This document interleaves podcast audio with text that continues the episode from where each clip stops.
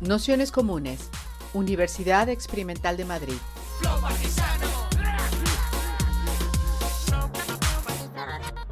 Toda la información en nuestro canal de Telegram Nociones Comunes o en nuestra web traficantes.net barra formación.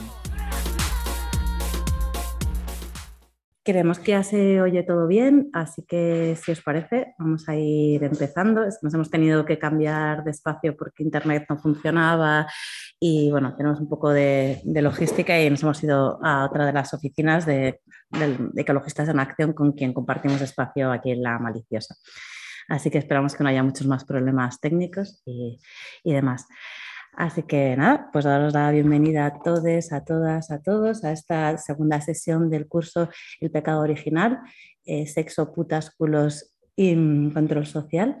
Para esta segunda sesión tenemos la suerte de contar con Paula Sánchez, que justo acaba de presentar, publicar un regalo estupendo que es un, un libro que resume gran parte del trabajo que ha estado realizando en los últimos tiempos que se llama Crítica a la razón puta, eh, con un capítulo, bueno, en general con, se centrará un poquito en, un uno de los capítulos que tratan específicamente de la cuestión del estigma de puta, pero bueno, em, nos parecía a nosotras fundamental a la hora de, repensar y pensar cómo desde, desde el feminismo se, se ha abordado la, la, sexualidad y cómo en uno u en otro sentido al final la idealidad de puta eh, siempre aparece en, este diálogo como uno de los elementos centrales del control de nuestra sexualidad. Entonces, pues haremos como siempre una presentación de, una hora o, por ahí y un ratito de, preguntas, debates y, y, demás. Así que, bueno, pues muchas gracias por dejarte liar con esto y por compartir momento y rato con nosotras. Muchas gracias. Estoy nerviosa, ¿eh? Ahora ya me he puesto nerviosa. Lo primero, pues yo creo que de recibo voy a enseñar el libro. Estoy... Estoy muy contenta y estoy muy emocionada porque ya ha sido el primer día que lo he visto en físico, ¿vale? O sea, que la primera vez que lo puedo tocar con mis manos.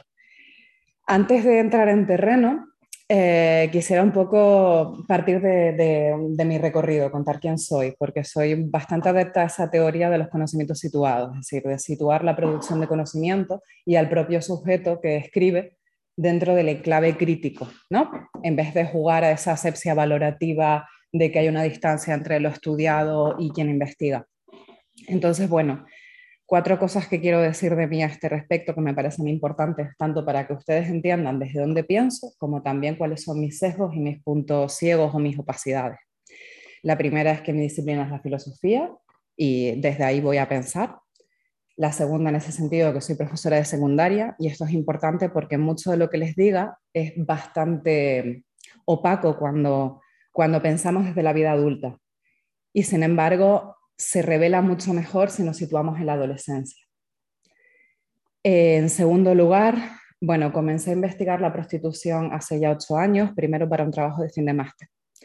En aquel entonces, pues bueno, yo hice un máster de teoría crítica y pasé a hacer un TFM sobre el análisis feminista del debate de la prostitución. Por aquel entonces yo profesaba una postura muy distinta a la que tengo ahora, entonces yo era abolicionista y en el Tribunal de Defensa de aquel TFM, una profesora me sugirió que si seguía con este tema de cara al doctorado, pues estaría bien que yo hiciera mis propias entrevistas, que yo hiciera trabajo de campo. Algo un poco inusual, ¿no? Viniendo de la filosofía.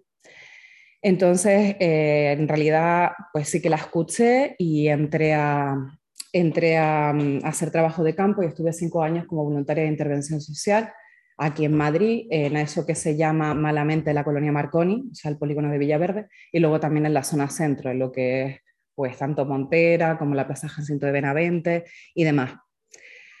Em, además de hacer ese trabajo de campo, pues también entrevisté a, a 26 trabajadoras sexuales activistas que están, están también en el libro.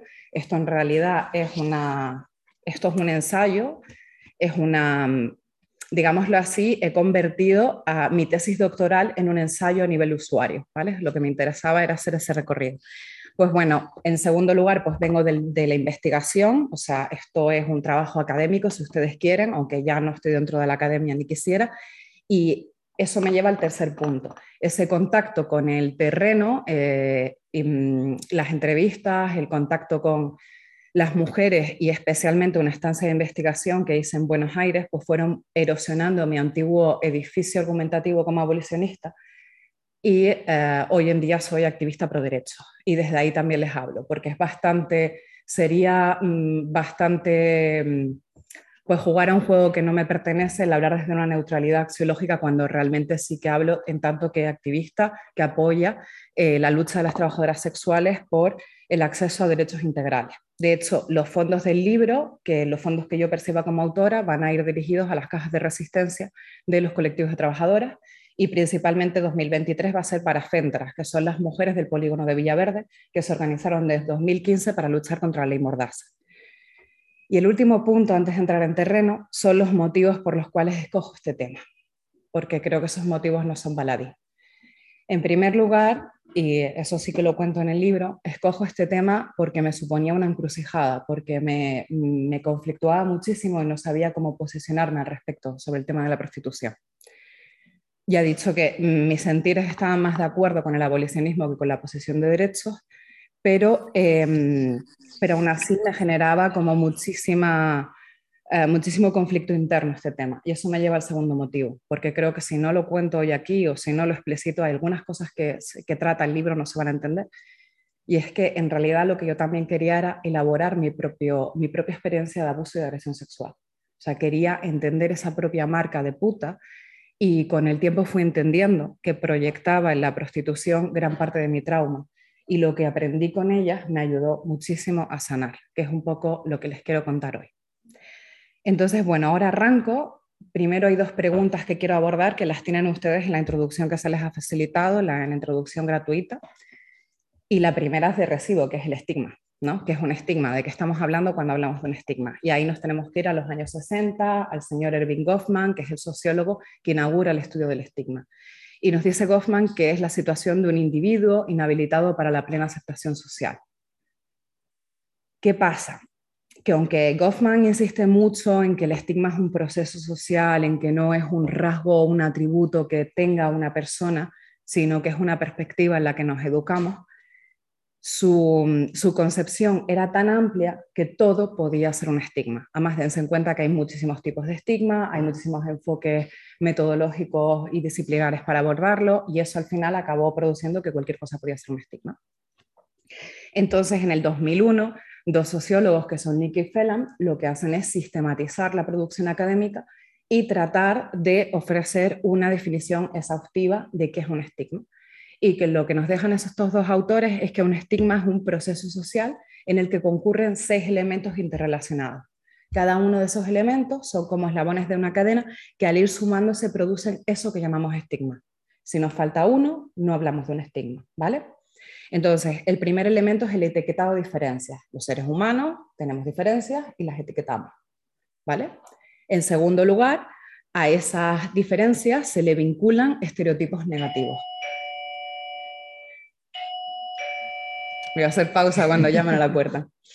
En tercer lugar, se produce una separación entre ellos que tienen el estigma o ellas y nosotros.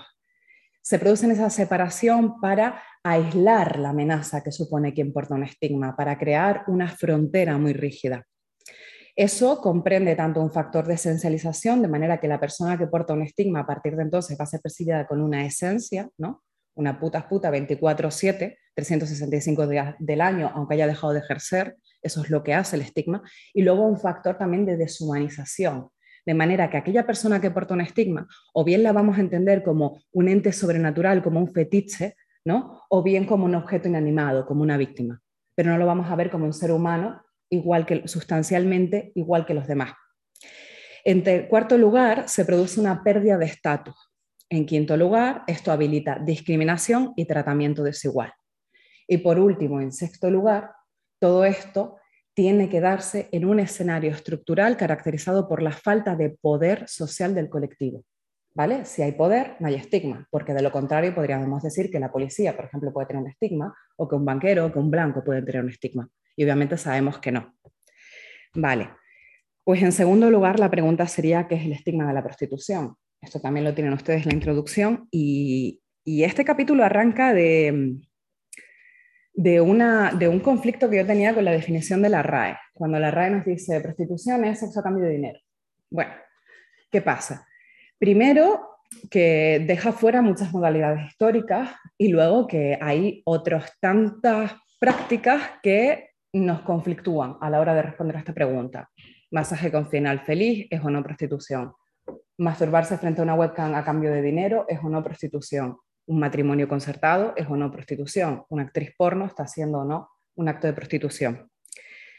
Entonces me parecía que era una definición problemática. Y acabé entendiéndolo mejor cuando me fui a los textos de Paola Tabet, que es una antropóloga que lo que hace es estudiar el intercambio económico sexual. ¿Vale? Ese, el intercambio de sexo por dinero en sociedades occidentales del pasado y no occidentales del presente. Y no me estoy refiriendo a la prostitución, porque dentro del intercambio económico sexual está el matrimonio también. ¿Vale? todo, digamos, que lo que serían relaciones heterosexuales, entran dentro del entramado del intercambio económico sexual. Es importante que entendamos que yo estoy en todo momento describiendo y no prescribiendo, no me estoy refiriendo a lo que debe ser, sino a lo que de hecho es, ¿ok? Entonces, desde, desde este punto de vista está hablando Tabet. ¿Y qué pasa? Que la respuesta a la pregunta de qué diferencia a la prostitución del resto de intercambios económicos no es nada clara, porque en muchas sociedades también se remunera a la mujer casada de manera que ni la remuneración ni la cantidad de varones con los que se acuesten son criterios suficientes para definir aquello que es la prostitución. ¿Qué acaba siendo prostitución en diferentes sociedades? El polo estigmatizado del intercambio. Y más claramente nos va a decir que aquello que rompa las leyes de propiedad. Luego me referiré a esto un poco más adelante. Gail Peterson se hace la misma pregunta que Paola Tabet. Se pregunta, Vale, ¿qué diferencia la prostitución del resto? Hay cuatro instituciones que mantienen el orden de género, que mantienen el patriarcado. Prostitución, matrimonio, heterosexualidad obligatoria y maternidad. En todas ellas hay modalidades forzadas, en todas ellas los varones tienen más poder, recursos, derechos y estatus. ¿Qué distingue a la prostitución del resto? ¿Qué es lo que tiene la prostitución que no tienen las otras? El estigma. Y entonces nos dice, la prostitución es un estigma, es una definición circular. El estigma es la esencia o el corazón de la prostitución, hasta el punto que si eliminamos el estigma, que sea la prostitución se, va, se evapora, carece de significado. Entonces, bueno, el recorrido que he hecho hasta ahora es para decirles que entiendo que la prostitución es un estigma, que esa es la esencia de la prostitución, pero no es cualquier estigma. Entonces me voy en el libro a, Gerda Lerner, en esa obra que se llama El origen del patriarcado, cuando analiza cómo surge el, patriarcado de la antigua Mesopotamia con lo que se llama el Código de Hammurabi, y en concreto el artículo 40, que es la ley del velo. Este lo que hace básicamente es decir que tienen prohibido el velo las prostitutas eh, solteras no sagradas, que sería como decir la prostitución comercial hoy en día, ¿vale? Y también tienen eh, prohibido el velo las esclavas y a su vez están obligadas a llevar velo mujeres casadas, concubinas, hijas vírgenes. ¿Ok? Si una prostituta se vela, pues el castigo va a ser azotes, tortura, verterle brea ardiendo sobre la cabeza. Nos dice Lerner que mm, esto básicamente el estigma se creó para dividir a las mujeres en clases jerárquicas, ¿vale? En función de las leyes de propiedad es decir, si pertenecían potencial o directamente a un varón, y estigmatizar la fuga de un patriarca. De manera que estar en fuga de ese patriarca, pues comprendería un castigo. ¿Para qué? ¿Para qué se hace todo esto? Pues lo que ella especula es que para favorecer el matrimonio y la institución familiar, es decir, para garantizar a los varones que sus hijos iban a ser sus hijos biológicos legítimos. Es decir, esto es un control del trabajo reproductivo. Durante mucho tiempo, eh, las radicales, mal llamadas radicales, más bien feministas culturales, han insistido, por ejemplo, Peitman, ¿no? cuando nos dice el patriarcado se basa en el acceso a los cuerpos de las mujeres. ¿Qué van a decir las materialistas? Cuando digo materialistas, entiéndanme, opuesto idealismo, ergo marxismo, por ejemplo, sería una, una teoría materialista. Pues van a decir que el patriarcado se basa en la apropiación, en el derecho masculino a apropiarse del trabajo femenino trabajo reproductivo, que son servicios sexuales, de crianza, domésticos, emocionales, largo, etcétera, ¿no? Estoy hablando, por ejemplo, desde la perspectiva de Federici, pero también van a ser la perspectiva de Paola Tabet. Entonces, quiero decirles que la prostitución es un estigma, pero es un estigma esencial del género, de aquello que significa la palabra mujer. Y aquí me voy a Marcela Lagarde, que supongo que como saben es abolicionista, pero es importante leernos entre todas. Y estoy muy de acuerdo cuando dice Lagarde, el yo femenino, mujer en abstracto, significa buena mujer. ¿Vale? Es la madre esposa, como dice Lagarde. ¿Qué es la puta? La otra, la mala mujer, la alteridad constitutiva. A lo mejor yo digo esto de alteridad constitutiva y dicen que, vale, entonces para explicarlo así con una metáfora visual, si el yo sería una circunferencia, ¿no? O sea, para poder construir el yo en ontología, para poder construirlo, necesita un cerco, necesita un límite. Aquello que le limita y le hace ser ese yo es su alteridad constitutiva. ¿Vale? O sea, son complementarios. Bueno, entonces, ¿hacia dónde voy para ir cerrando esta parte? Los hombres en el patriarcado ¿Qué es lo que deben hacer? Probar que son hombres. Ese es el gran duelo de la masculinidad. Tienen que dejar muy claro de que son hombres. Las mujeres cis no tenemos que, probarlo, se presupone, ¿no? Estamos ya en la inferioridad. ¿Qué es lo que nos toca probar a nosotras? Que somos buenas. Porque nuestro punto de partida, por gracia del pecado original, es la maldad ontológica. De manera que tenemos que hacer actos de purificación, de virtud, para conquistar esa bondad. Es lo que tenemos que probar, la honra, la honradez o de alguna manera que merecemos protección, legitimidad, respeto y derechos. Hasta ahora lo que he abordado lo tienen ustedes en la introducción. Ahora me voy a ir a un capítulo del libro que sinceramente es uno de los que más me ha costado parir, que se llama La semántica, que ahí lo que abordo es el significado del estigma puta. Y ahora nos vamos a salir de la prostitución y vamos a hablar de ese estigma, en tanto que es un estigma que nos atraviesa a todos los cuerpos feminizados por el sistema patriarcal máximamente a todas las mujeres. ¿Voy muy rápido? ¿No? Vale, genial. Bueno, pues el primer epígrafe de este capítulo se llama la, socialización en el peligro, perdonen. ¿Cómo nos socializamos en ese estigma? ¿Vale? Entonces, bueno, el sexo es un terreno ambivalente. Voy a usar el genérico mujer, pero que se sienta interpelado cualquier cuerpo feminizado por este sistema, ¿vale? es un sistema ambivalente, es una experiencia ambivalente en el sentido de que heredamos dos tradiciones en pugna, la del placer y la del peligro. ¿no? Y en gran medida para las mujeres el placer es una conquista de la vida adulta, es algo que tenemos que currarnos. Sin embargo, el peligro ocupa un espacio ocupa un espacio casi central durante la socialización de género. El peligro es eh, algo que, en, el que, en el que nos socializamos, cuando nuestras, nuestras primeras experiencias con el sexo. Y esa socialización se lleva a cabo mediante lo que se llama el control informal. Mientras que la criminología distingue el control formal de informal. ¿no? El formal atraviesa mucho más a los varones, que es el control mediante las leyes, las sanciones directas, mientras que el informal es la evaluación moral de la conducta. Entonces, que el control informal tiene que ver con el control doméstico, desde el que dispensa el padre hasta que el dispensa el marido, eso que se llama el toque de queda simbólico, por el que las mujeres evitamos ciertas zonas a determinadas horas por el miedo intimidatorio a sufrir una agresión sexual. Y también es ese control que modela los gestos contenidos, las posturas no invasivas, la ocupación limitada del espacio, las miradas que no se han de devolver, sino agachar la mirada, porque si no se entienden como una invitación a. Entonces, esa primera señal del peligro para las mujeres cis, porque mm, me parece que pues me fuera del tiesto si intentaba hacer el recorrido desde la perspectiva de las mujeres trans que yo no detento, esa primera señal del peligro llega con la menstruación. Entonces es cuando escuchas, ten cuidado con los chicos.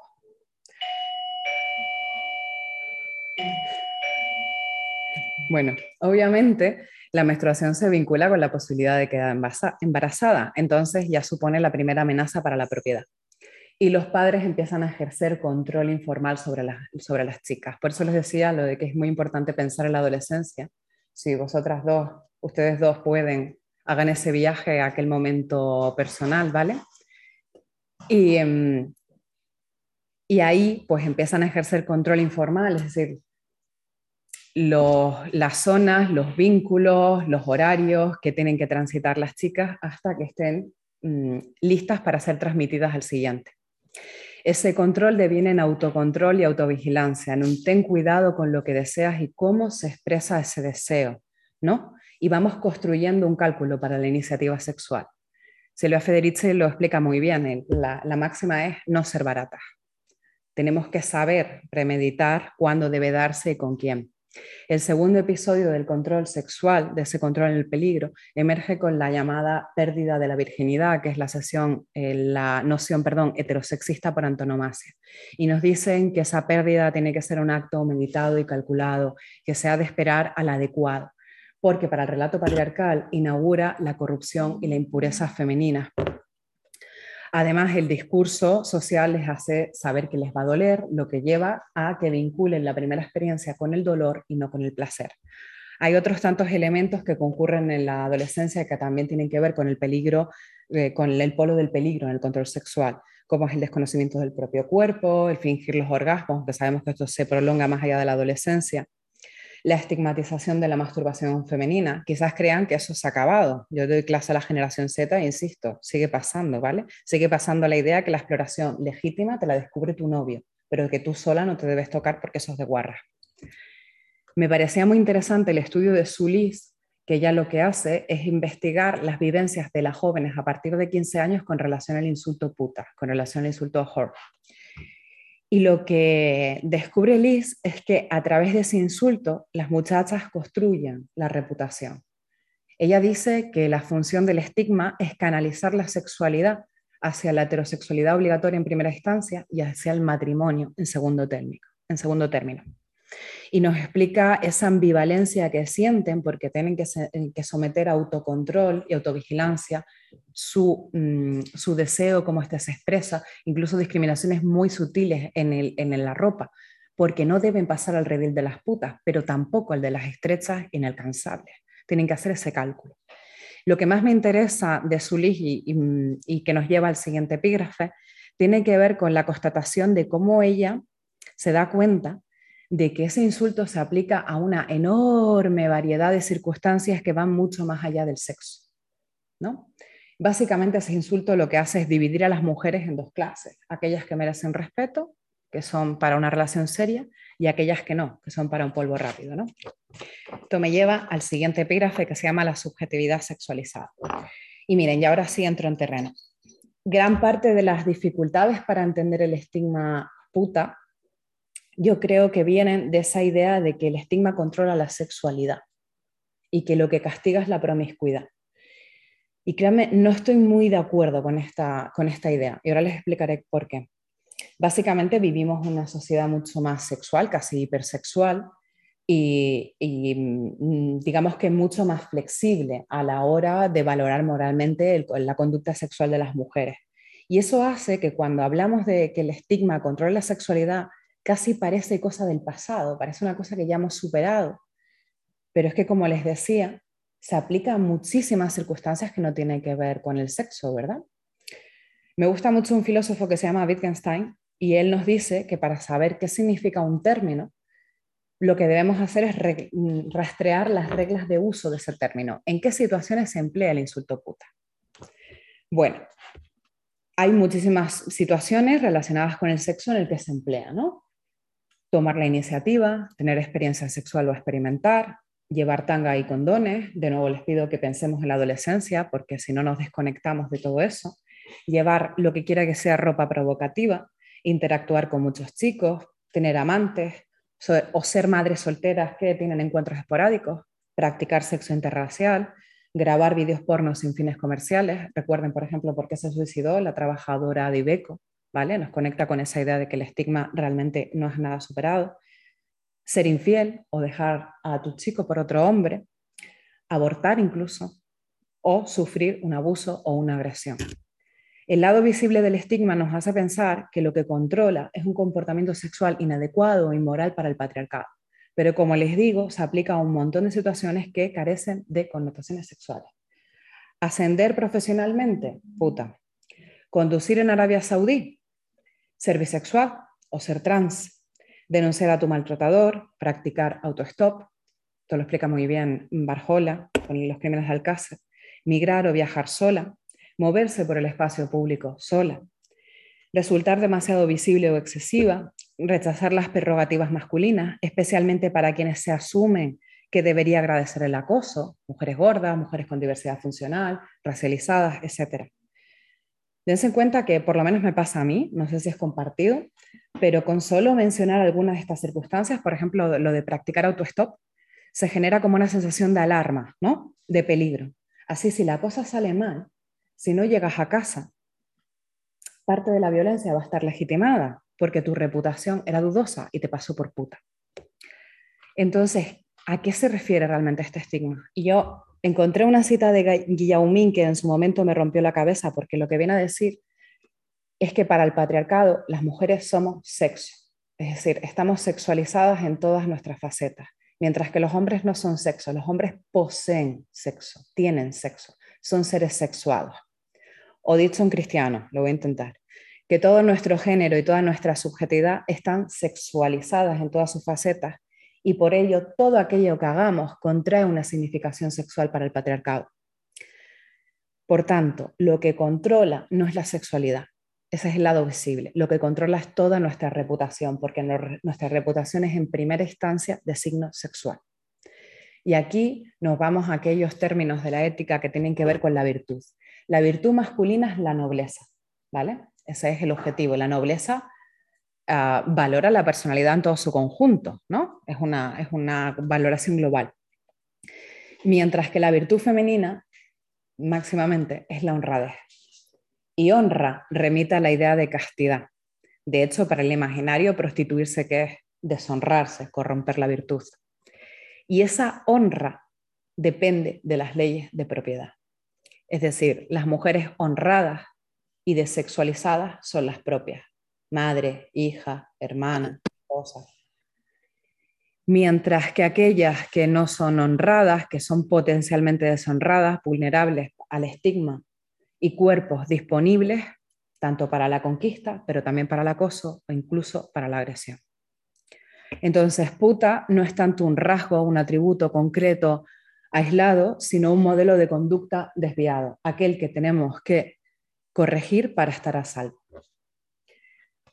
No sé si se ha entendido, espero que sí, ¿vale? Aquí por lo menos el feedback que me dan en sala es que sí.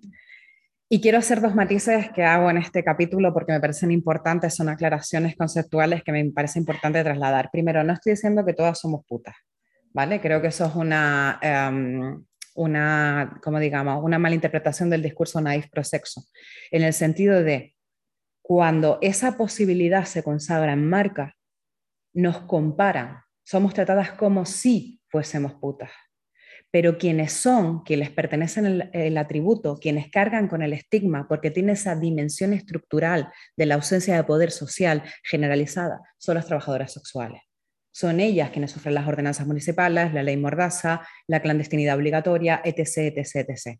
Entonces, me gustaría que se entendiera esa diferencia porque si no, llevamos a cabo una especie de apropiación fetichista del estigma. Y luego, en segundo lugar, Mm, vivimos en sociedades hipersexualizadas, como decía, y yo considero que esto es cierto, y que incluso hay un uso mm, de la figura de la puta como una especie de fetiche, ¿verdad? Lo vemos en la música trap, a lo mejor en canciones de la Zoe. Entonces, esto no, em, no creo que anule lo que les estaba comentando, porque existe como fetiche, es decir, como representación de un ser sobrenatural al que se le rinde culto. Y como ya les decía antes, cuando definía que era un estigma, el tercer componente, esa separación entre nosotros ellos, ¿vale? Consiste en gran medida en, situar a quien, a quien es estigmatizado en una ambivalencia entre ser un objeto inanimado, que es el paradigma de la victimización, o ser un ente sobrenatural, que es el paradigma de la romantización.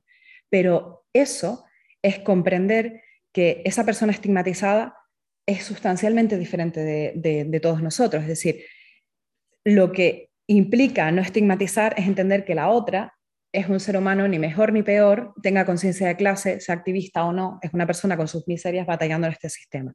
Entonces, el juego este de jugar un ratito con el fetiche de la puta, sigue existiendo estigma precisamente porque hay riesgo de sanción, porque hay una especie de emoción con la transgresión, de manera que la división persiste, aunque se ha hecho mucho más flexible que antaño.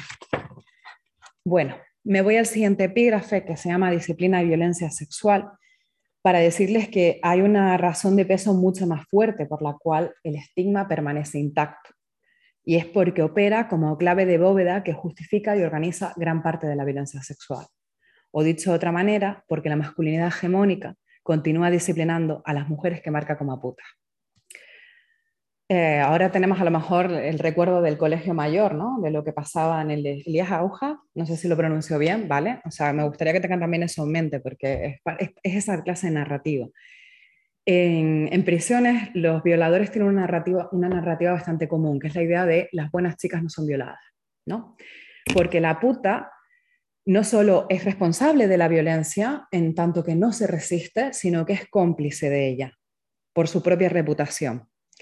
Y hay un tipo de agresor, porque no estoy hablando de, todo, de toda clase de violación, hay tipologías dentro de, la agresión sexual, pero hay uno que, analiza eh, Rita Laura Segato en su estudio de los violadores en las cárceles de Brasilia, que es el disciplinador moral, que entiende la agresión como una fórmula de castigo y de venganza.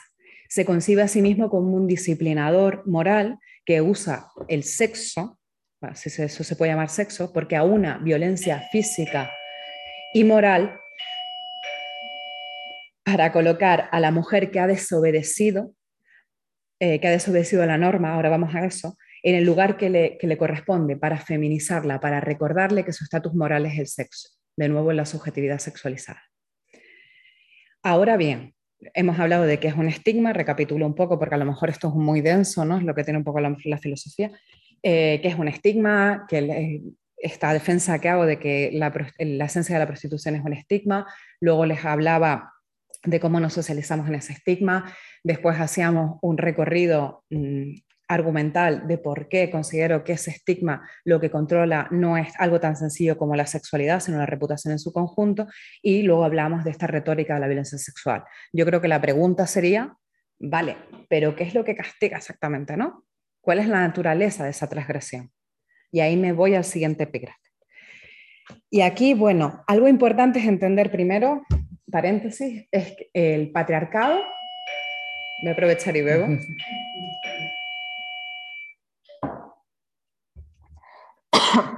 Vale, a ver, el patriarcado toma las distinciones no como menos distinciones, las diferencias de género las dispone de manera jerárquica, ¿no? De manera que en el extremo superior está la masculinidad como índice y en el extremo inferior está la feminidad, ¿no? O sea, solo sabemos que hay una jerarquía, ¿no? A su vez, el género es una categoría relacional, de manera que lo masculino y lo femenino se entiende como opuestos y a la vez como complementarios. ¿Ok? ¿Qué pasa? Que cada vez que cambia una norma de género para, uno de los polos, también produce una modificación en la otra. El ejemplo paradigmático es, por ejemplo, cuando las mujeres entran al mercado laboral formal, eso desestabiliza la masculinidad, por ejemplo, el rol de proveedor. ¿Ok? Entonces, es importante entender que el patriarcado necesita que esa jerarquía se mantenga, estable y que cada uno quede bien situado en sus diferentes ubicaciones. Ahora bien, el género se construye no solo pues diciéndonos qué es lo que entra dentro del género, ¿no? En plan de estos de niño, estas de niña, etc. Sino también cercando los límites, estableciendo qué queda fuera, cuál es el polo estigmatizado, qué es lo que no se debe hacer. De esa manera, la masculinidad se construye, sobre todo, con el rechazo hacia la homosexualidad. O como nos dice Badinter, no ser niño, no ser homosexual y no ser mujer, con el rechazo a todo lo femenino. ¿no? Y la feminidad legítima se construye, como dice Cristina Garayzábal, bajo la amenaza de no ser, no ser considerada una puta. Entonces, ¿a dónde quiero ir? Vamos a pensar en los insultos arquetípicos para los géneros binarios del patriarcado. ¿no? Para los hombres, maricón. Para las mujeres, puta. Esos insultos lo que hacen es ilustrar muy bien cuál es el límite del género. Entonces, ¿qué quiere decir maricón? Es una feminización al varón. ¿no? Se ha inferiorizado y ha descendido en la jerarquía. Hay un aviso leccionador que le dice, cuidado, detente. Y lo que quiero decirles es que considero que puta, por su parte, supone un movimiento hacia los espacios, hacia las actitudes y hacia las conductas que fueron reservadas para los hombres. De nuevo, recordemos toda esa lista que no tiene que ver con el sexo y que en realidad son signos de autonomía. De modo que lo que está diciendo es que ha habido una apropiación de libertades que no le pertenecen porque desafían la subjetividad sexualizada, es decir, porque en ese momento pasan a tener sexo en lugar de hacer sexo. Hay muchos eh, rasgos masculinos en la figura de la puta que se han estudiado a lo largo de la historia. No sé si saben que para la criminología era una auténtica incógnita en el siglo XIX por qué las mujeres cometían delitos. No se entendía. Entonces, César el Hombroso tuvo la gran idea de, wow, el delito femenino se llama prostitución y creó el arquetipo, ¿no? Y por eso tiene la capa de la delincuencia, que es una de las con las que miramos la prostitución. Bueno, pues esa, esa ascripción del delito tenía que ver con rasgos masculinos. Eran mujeres que se habían masculinizado. Y a su vez la criminología, años después, va a explicarlo como un déficit endocrino e incluso como una falla en la socialización de género, de manera que está más cerca de la masculinidad que de la feminidad. Históricamente, esto también se va a la figura de las trabajadoras sexuales, en el sentido de ellas representan en primer lugar la desvinculación arquetípica entre sexo y amor. Y no solo entre sexo y amor, sino también entre maternidad y matrimonio. De hecho, cuando las trabajadoras del sexo son madres, eso no les resta estigmatización, es como que se, anula de alguna manera, cuando eso es una consideración, una valoración positiva dentro del sistema patriarcal. ¿no? En segundo lugar, cuando eh, históricamente el matrimonio ha sido una opción mucho más coercitiva que la prostitución, las prostitutas encarnaban la independencia económica y de movimientos. Esto es mm, algo bastante claro en el Renacimiento, por ejemplo.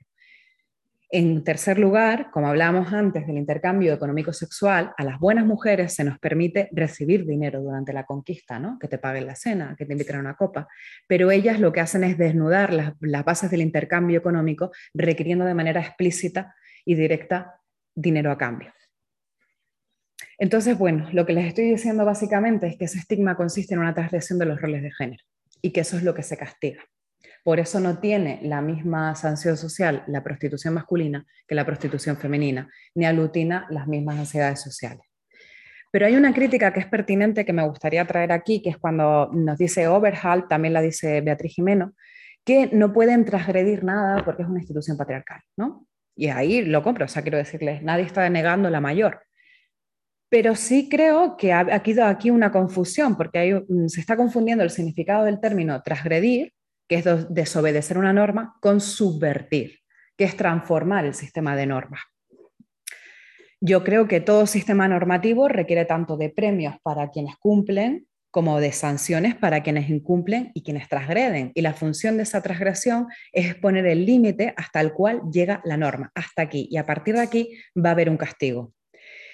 Entonces, que la prostitución transgreda no quiere decir que desarticule todo el sistema normativo. Tampoco estoy diciendo, tampoco le estoy aparejando una significación moral, no estoy diciendo, ah, esa transgresión es buena o mala, ¿vale? Aunque nos vamos muy rápido hacia la prescripción, ¿vale? Creo que el que sea buena o mala requiere de un análisis contextual. Entonces, eh, ese estigma transgrede el orden patriarcal, pero no lo, subvierte porque implica al mismo tiempo un desafío y una aceptación de la doble moral. Ahora bien, y aquí es cuando doy un pasito más, y lo que sí quiero decirles es que desde mi punto de vista, las trabajadoras sexuales feministas, las activistas que entrevisto en, este, en, entrevisté en mi tesis doctoral y que están aquí en este libro, sí subvierten. Y lo que subvierten no tiene que ver con su trabajo mm, como prostitutas, no tiene que ver con su trabajo como trabajadoras sexuales. Y digo trabajadoras sexuales porque la verdad es que no todas ejercen la prostitución, sino algunas otras modalidades.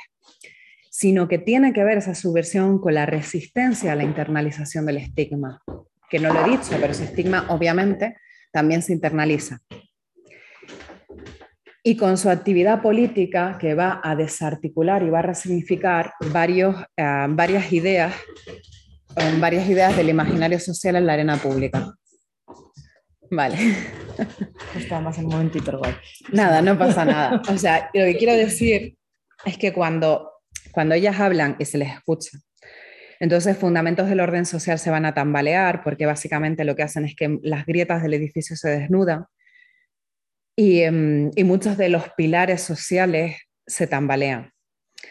Y hoy quería decir de nuevo, recordando a Dolores Juliano, que nos ha dejado hace muy poquito, quería hablar de ese título que es El espejo oscuro, porque no, ella no llega a explicar en el libro, es una, es una obra extraordinaria, la recomiendo muchísimo, es terrible lo poco que se ha leído El espejo oscuro de, de Juliano o El prisma de la prostitución de Peterson, siendo obras extraordinarias sobre el tema.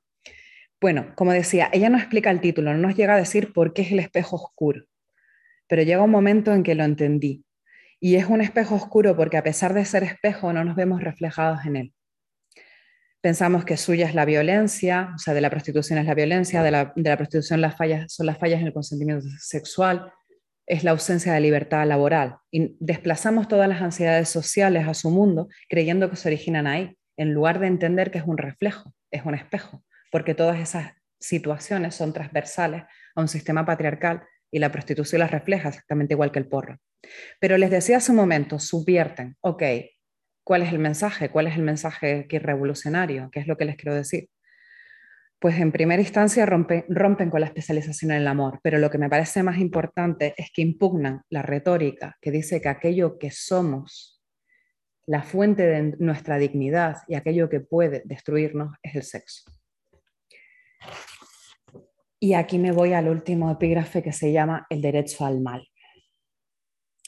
No sé si se entiende lo que acabo de comentar, pero está muy vinculado con esta idea, esta metáfora que es la venta del cuerpo, ¿no? Se dice que las prostitutas venden su cuerpo. Si venden su cuerpo cuando venden servicios, eso significa que somos qué? Que somos mercancía. Bueno, mercancía en el sistema capitalista somos siempre, ¿no? Porque siempre ponemos el cuerpo. Exacto. La fuerza de trabajo en el sistema capitalista se llama, o sea, la mercancía en el sistema capitalista se llama fuerza de trabajo. Lo que pasa es que el capital nos lo oculta, ¿no? Pero quiero decir, ah, bajo esa idea de que una prostituta lo que vende se vende a sí misma, significa que somos sexo, que somos un coño o una polla. Y precisamente por eso... Exacto. Entonces, que el acto de vender sexo es vendernos porque somos esencialmente una subjetividad sexualizada. Y lo que impugnan las activistas es precisamente esa retórica. Y ahora sí, para ir terminando, me voy al último, me voy al último epígrafe que titulé El derecho al mal. Y aquí comienzo haciendo un excurso sobre el tema de, la agresión sexual, sobre el tema de la violación, porque creo que es necesario. Ya les comentaba en un principio que esto tiene mucho que ver con mi propia experiencia ¿no? de, elaboración del trauma, de, haber transitado esto. Entonces, he pensado mucho y he reflexionado mucho por esto que les acabo de comentar, de esa, ese, mm, ese tesoro que yo creo, esa enseñanza que traen ellas, las activistas, de cómo no somos que el almacén de nuestra dignidad no está entre las piernas, como decía Monseneira, y, y como aquello que puede destruirnos, el almacén de, la identidad no se encuentra en el sexo. Y entonces yo reflexionaba mucho sobre este tema de cómo se ha ido conceptualizando la violación como el peor atentado contra las mujeres, hasta el punto de que es algo que nos destruye, ¿no?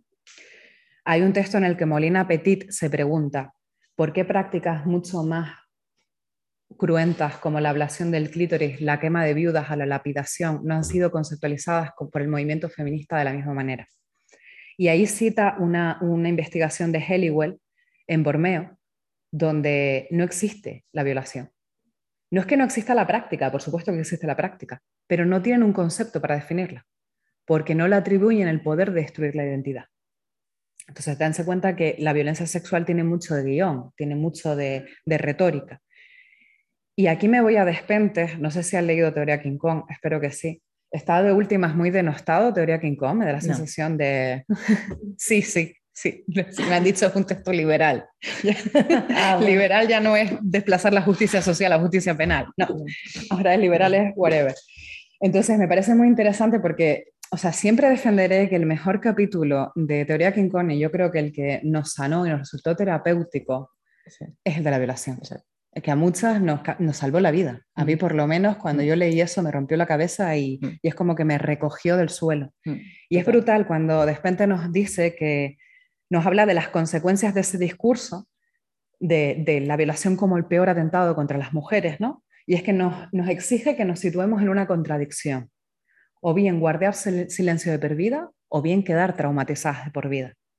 Y a su vez, el sistema nos exige o silencio o trauma y nos educa en la indefensión aprendida, en la idea de que la violencia no nos pertenece. Y recuerden que Despentes llevaba una navaja cuando estaba sufriendo aquella agresión y en lugar de pensar en utilizar la navaja contra los agresores, rezó para que no la encontraran y no la usaran contra ella.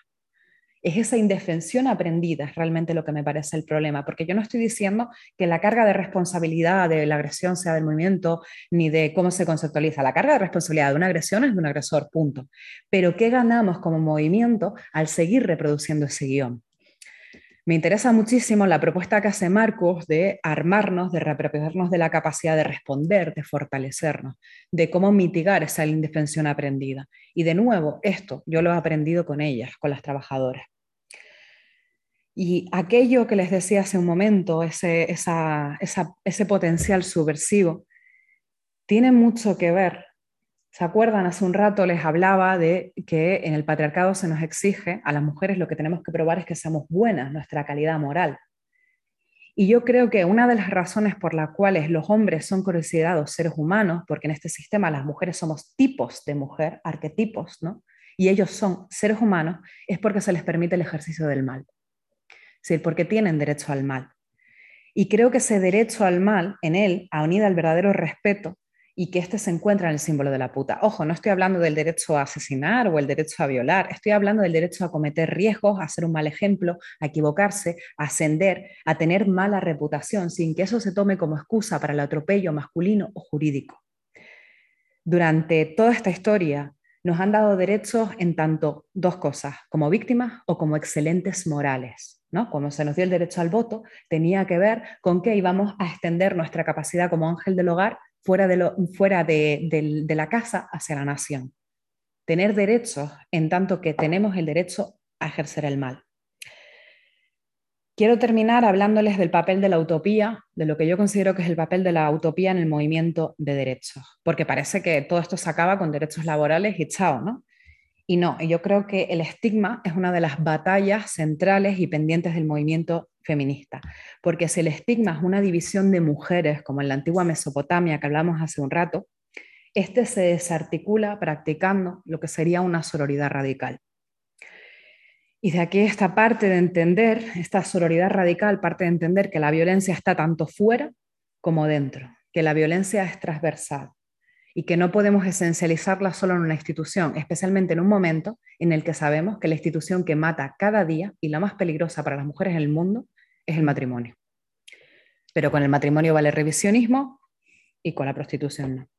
Lo que quiero decirles es que todas habitamos contradicciones continuas, que la experiencia de la opresión es necesariamente contradictoria, que de alguna manera, cuando podemos y en función de nuestras capacidades, colaboramos y otras veces resistimos, porque si no hay un cliente al otro lado, hay un marido, si no un jefe, o si no, trabajamos para instituciones del poder eh, masculino, pero no hay una fuera, nadie trabaja para un matriarcado eh, socialista. Estamos todas insertas en este sistema y la alienación nos pertenece a todos los sujetos.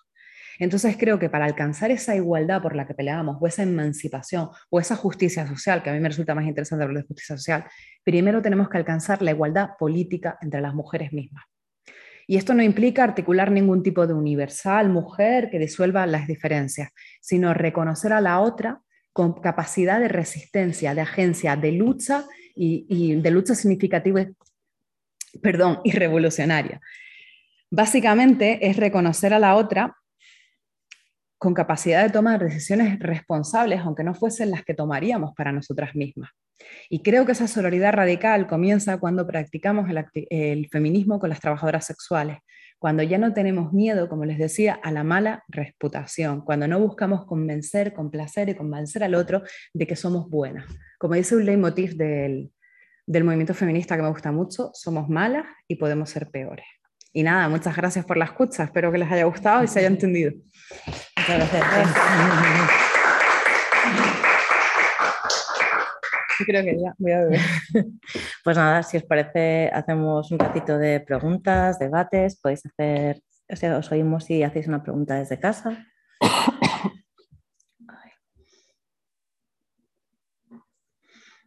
O desde aquí. Sí, bueno, yo quería empezar, quería que me ha gustado mucho toda la exposición y todo el recorrido tan eh, desengranando los conceptos porque he pensado también mucho acerca de todo ello, pero justo me parece que, que, lo, que lo vas explicando muy bien cada parte que tiene, ¿no? Tanto la que tiene que ver con el trabajo sexual y el sexo y tal, como ya todo lo que tiene que ver con simplemente poner límites o, decir no o negarse a complacer cualquier demanda mm, patriarcal, vamos a decir, y automáticamente te cae el puta. Y esto es, es todo el tiempo. Y también crea mucha confusión entre nosotras, ¿no? Y creo que uno de los problemas que hay ahora con el tema de, de que haya tanta gente que, no, que todavía no entiende el el objetivo de, un feminismo pro derechos creo que tiene que ver con eso, con seguir temiendo a ese, o sea, seguir un poco atrapadas en el peso de ese insulto, ¿no? Y de los lugares de violencia desde donde lo han vivido, que eso te impide un poco comprender los matices y, como tú dices, eh, reconocer la agencia de todas las trabajadoras sexuales y de todas las personas que se dediquen al trabajo sexual y que no tiene nada que ver con desde dónde se arroja ese insulto, ¿no? Pero sí que, no sé, como que me parece muy bonito desde dónde lo ubicas todo y eh, el, el, tema de que empieces con lo del conocimiento situado también me ha gustado mucho porque eh, me hace sentir que tu libro a lo mejor o tu planteamiento, tu discurso también puede ser una buena herramienta para personas que a lo mejor eh, pues, interesadas por este tema tuvieran posiciones más abolicionistas y quizás más distantes, pero que desentrañas tu propia violencia a la vez que la, violencia sufrida a la vez que, que plantea esta idea de sororidad radical. Me parece pues como súper bonito. No es que tenga una pregunta en concreto, es que me gusta mucho te agradezco mucho. Muchas gracias. a ti, te agradezco mucho que lo compartas. Yo tengo que decir que el tema de mi propia experiencia no está en el libro. No me atreví a hacer ese ejercicio. Es ahora cuando empiezo a atreverme a mencionarlo. Y creo que es completamente coherente con lo que dices, de que hay veces que solo puedes estar resistente y que lo que tú estás planteando es otra cosa y que tampoco a lo mejor quieres que se lea desde ahí exactamente, sino que es otro libro, efectivamente. Puede ser. Es otro capítulo, es otro... No, no creo que haya que sentirse nada obligada a... O como que eso legitimase algo, pero el hecho de que lo hayas compartido aquí, no sé, pues eh, vamos por encima, pero que creo que está que lo completo también mucho todo a la hora de pensar en qué puede, qué cabezas puede abrir este libro antes de haberlo leído. Muchas gracias. Así que sí que está en el prólogo parte de ese conocimiento situado que me parecía importante, pero lo otro creo que ha sido un, paso posterior y que he empezado a andar. Pero bueno, o sea, es que todo esto es un proceso muy complejo y, em, es que te abres en canal y es, y es importante, pues bueno, salvarse también, resguardarse un poquito. Pero no quiero monopolizar, si, si alguien quiere alguna pregunta, si alguien quiere intervenir. Oh, qué bonito. qué bonito. Sí, yo, no, yo quería hacer una pregunta, pero no voy a hablar de... Eh, me he un poquito en la parte que tú hablabas una diferencia entre las dos Sí. Desde el punto de vista del estigma, claro, o sea, diferencias hay muchísimas. Para empezar, yo no, no soy experta en prostitución masculina porque la intervención social siempre la he hecho con mujeres cis y trans y, y es algo que se escapa ¿no? de mi conocimiento, pero sí que me parece importante situar esto, o sea, no tiene la misma carga porque lo que los varones hagan con la sexualidad mientras no quiebren el pacto heterosexual no les no no, lleva, no carrea sanción social, ¿no? O sea, el puto, el gigoló, digámoslo así, el hombre que ejerce la prostitución heterosexual, es que, vamos, es un máquina, es que encima, eh, encima de follar cobra, ¿no? Esto que se dice de los actores porno.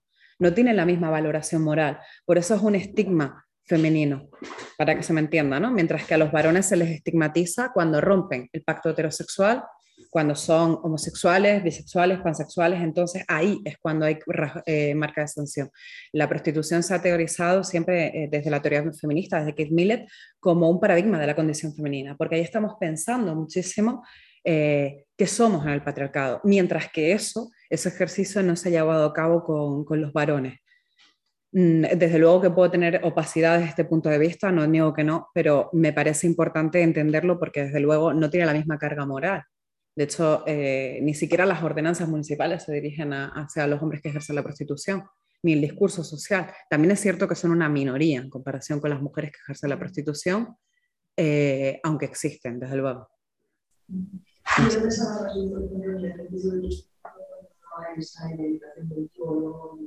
sino, por ejemplo, pues, inmigrantes marroquíes son jóvenes eh, atentados también, en unas condiciones pues, muy lamentables, sí. que no caen a sus demandas, pero no Sí, sí, sí. No, desde luego, o sea, sufren vulnerabilidad, también sufren eh, otro tipo de dispositivos, pero tiene más que ver con el factor de clase y con las relaciones sexuales que mantengan, que no son necesariamente heterosexuales, porque el volumen ingente de la clientela no está en, mujeres que demandan sexo, que en el ejercicio de la prostitución en sí. ¿Me explico? o sea, tiene que ver más, claro, claro, tiene que ver con esos claves. O sea, los chicos que están en la Puerta del Sol, por ejemplo, eh, ejerciendo la prostitución, pues como dices, tiene que ver mucho más con eh, pues por ejemplo, provenir de Rumanía, estar en situación de administrativa irregular, con otro tipo de violencias o ejes de opresión que les atraviesan, pero no tanto con el ejercicio de la prostitución. Me quería referir a eso. Mm. Pero por supuesto, no es que mm, vivan en un mundo ideal, perfecto, por supuesto que también están atravesados por vulnerabilidades. Sí, exacto, pero sobre todo tiene que ver con que si sus demandantes son otros varones. Mm. Entonces ahí es donde está digamos, la sanción social. Hay una pregunta de Claudia, que igual se la puedes hacer, Claudia. Ah, vale. Hola, ¿me oyen? Sí. Bueno, estoy un poco nerviosa porque, porque ya el tema me pone muy nerviosa, pero me voy a animar un poco. No tengo una pregunta así como tal, sino que, mm, bueno, soy hija de, una prostituta que nunca jamás lo había dicho, nunca. Con todos los e-, estigmas ¿no? que estabas nombrando, eh, me, ha, me ha ayudado muchísimo, muchísimo. Tengo 43 años y la verdad es que no sé, me bueno, quería decir que, que realmente em, esto que dices de, la mujer, de, no somos sexo, ¿no? O sea, esto es tan, mm, no sé, me ha como abierto aquí un, un espacio em, que lo agradezco muchísimo, que además me ha apuntado a este, a este, el pecado original, porque ya, bueno, no viene de, viene de fondo esta sensación, esta incomodidad, esta sentirme no, no adecuada, mm, mm, poco, lo que sea, ¿no? Pensar en, en mi madre, en todo lo que, en lo que ha tenido que vivir. Y bueno, que lamentablemente eh, eh, falleció de un cáncer y que yo creo que está muy unido. ¿no? Bueno, que agradezco muchísimo esto, que, que me sirve muchísimo, que estoy muy eh, conmovida que te voy a leer con muchísimas ganas. y bueno, voy a seguir toda el, esta formación que creo que tiene muchísimo valor, que, que, que ayuda muchísimo, que abre, que despierta, que, que, que, puedo, que ayuda a entender que todo es política, que lo que me pasa a mí no es una cosa mía privada, que no estoy tarada, que no, no me falta nada, ¿no? que, eh, pues a lo mejor para muchas ya es obvio y, vienen de lejos y me parece estupendo, pero eh, para mí es ganado y, y es súper necesario. Y esto que dices de la sororidad radical, ¿no? De darnos cuenta, de entender que, ya sé que parece un poco cliché, pero es que, coño, que, todas somos una, ¿sabes? Que, lo que le pasa al lado también me pasa a mí en, en, muchas eh, formas. Y no me quiero apropiar de, de, de, nada, simplemente hablo de lo que me está pasando a mí, que lo agradezco mucho. ya está, ya lo he dicho, ya me he animado. Gracias. Gracias. Muchísimas gracias a ti. O sea, muchas, muchas, muchas gracias por lo que has compartido con nosotras. Creo que, mira, hay una cosa que comento también en el libro, que ahora estaba, estaba pensando mientras te escuchaba. A, menudo en los debates sobre prostitución la gente hace la pregunta de, ¿te gustaría que tu hija fuese puta? Pero la gente no se para a pensar qué, qué implica ser uno, un hijo o una hija de puta y no hacemos nada de ese recorrido de que esas personas existen, de que no están al margen. Yo me acuerdo cuando, cuando estaba en el colectivo Taira, algo bastante habitual que, que, que tenían, bueno, bastante habitual, por desgracia, pasó unas cuantas veces, y es que las activistas tenían que personarse en centros educativos porque a través de alguna charla, alguno de los alumnos se había dado cuenta de que su mamá hacía la prostitución y eran charlas profundamente estigmatizantes donde a lo mejor en una, en una imagen de grabación de fondo salía la madre.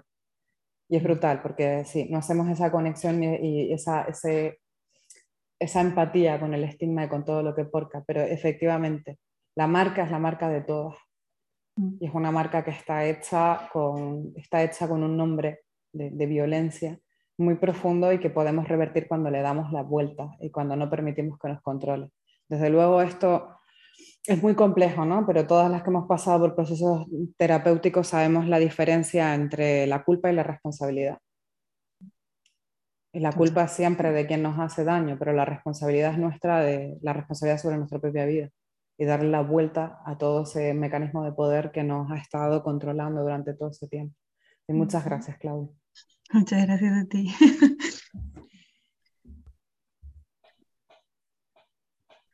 si quieres leer la, segunda, ¿no? De cómo orientar a los adolescentes. Cómo orientar a los adolescentes en nuestra sociedad con la libertad de expresión se oye igual, se oyen igual para mejor, cosas que hace unos años ningún tío se hubiera atrevido a expresar.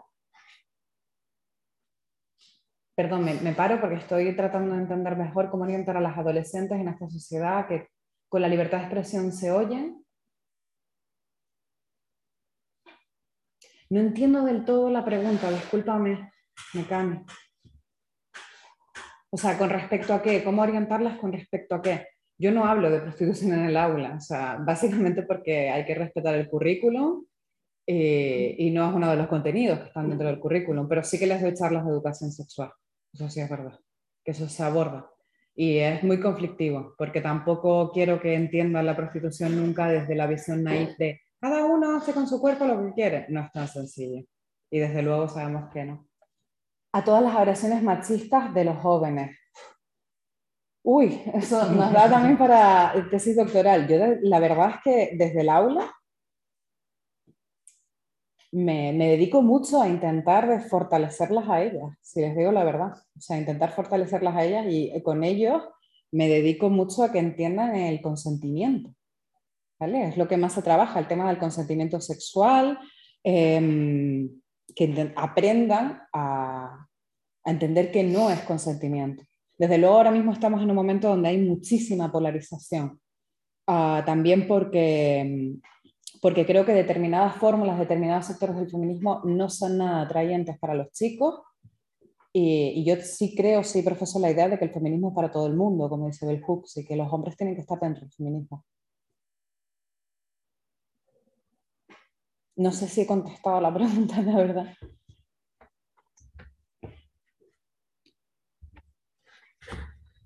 Bueno, si no, yo me animo con otras preguntas. Ah, no sé si más fáciles o más difíciles. Venga, si has dicho ahora lo de Bell Hooks, me estaba acordando del libro del deseo de cambiar y también trae como una cosa brutal al comienzo del, libro, que, dice que toda mm, feminista o, tal, como que el momento más brutal o más contradictorio de su vida es cuando, cuando se muere su padre. Eh, porque en realidad en gran parte de, y bueno, con todo, y que es un momento de muchísima tristeza, pero a la vez hay un momento de liberación muy fuerte, ¿no? Es como una imagen que, bueno, a mí me resultó bastante impactante, pero que en gran medida también habla de, justo este proceso de la adolescencia, que yo creo que también, bueno, me gustó también leerlo mucho en otro libro de Raquel Gutiérrez, que es Desandando el laberinto de la dominación patriarcal, que también reconoce como todo ese conjunto de violencias de todo tipo, las de las horas, todo el camino marcado para controlar, bueno, pues, em, bueno, para controlar todo ese y estigmatizar en cada uno de los de los géneros y cómo hay que generar caminos propios para desandar ese, ese laberinto de, dominación y cómo eso, eh, bueno, como adentra en parte del proceso que obviamente cada una de las formas de opresión y, de ejercicio de la violencia son, son situadas, pero que recorre eh, donde todas esas singularidades, como decía la compañera, pues al final acaban construyendo un, un hilo que, que, puede ser como, y que en el caso por lo menos de muchas de nosotras ha atravesado muchas de las cosas que, que contabas. ¿no?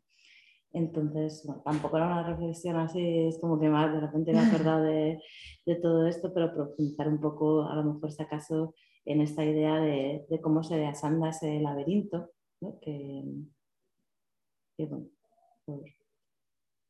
no lo tengo nada claro. O sea, quiero decir, para mí el ejercicio ha sido primero como abrir la herida, ¿no? O sea, cuando cicatriza mal una herida también tiene que ver porque tiene tierra dentro, porque no ha terminado de curar bien, entonces hay que volver a abrirla y limpiarla y colocar cada cosa en su lugar. Y para mí esto es como un trabajo de análisis de poder nombrar determinadas cosas. Luego a partir de ahí, ¿qué?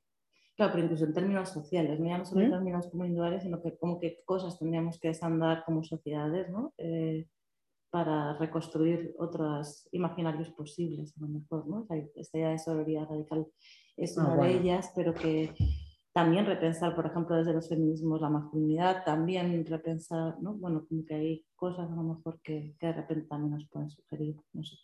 Desde luego hay como tenemos que matar al fascista que hay dentro de cada uno de nosotros. Eso es un poco inevitable. Yo creo que más allá del, del fascismo como sistema está el fascismo como actitud, ¿no?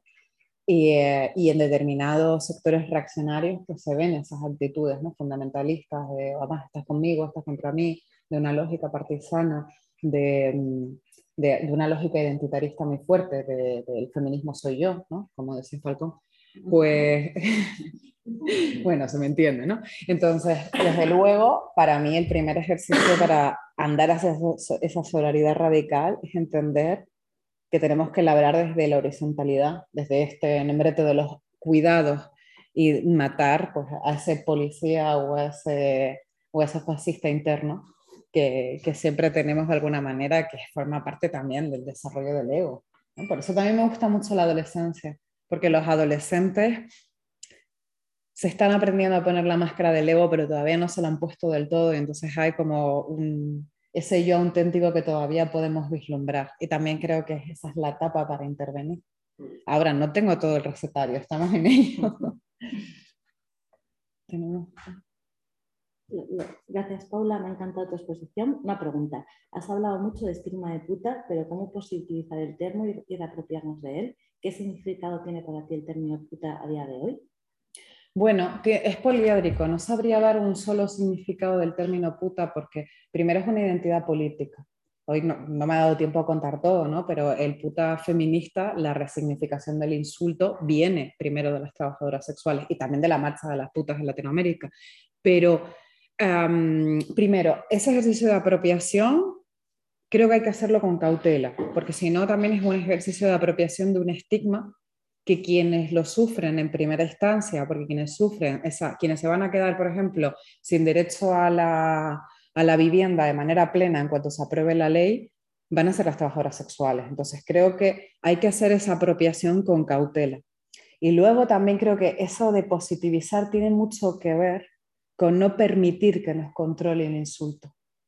¿Vale? O sea, no permitir que desde la culpa, o sea, yo creo que una manifestación muy clara del insulto es cuando le dicen a una mujer puta y contesta puta tu madre. O sea, lo que hace es devolver el insulto a otra mujer y verlo de, de esa manera, que si quieres con más asepsia valorativa, creo que es profundamente subversivo.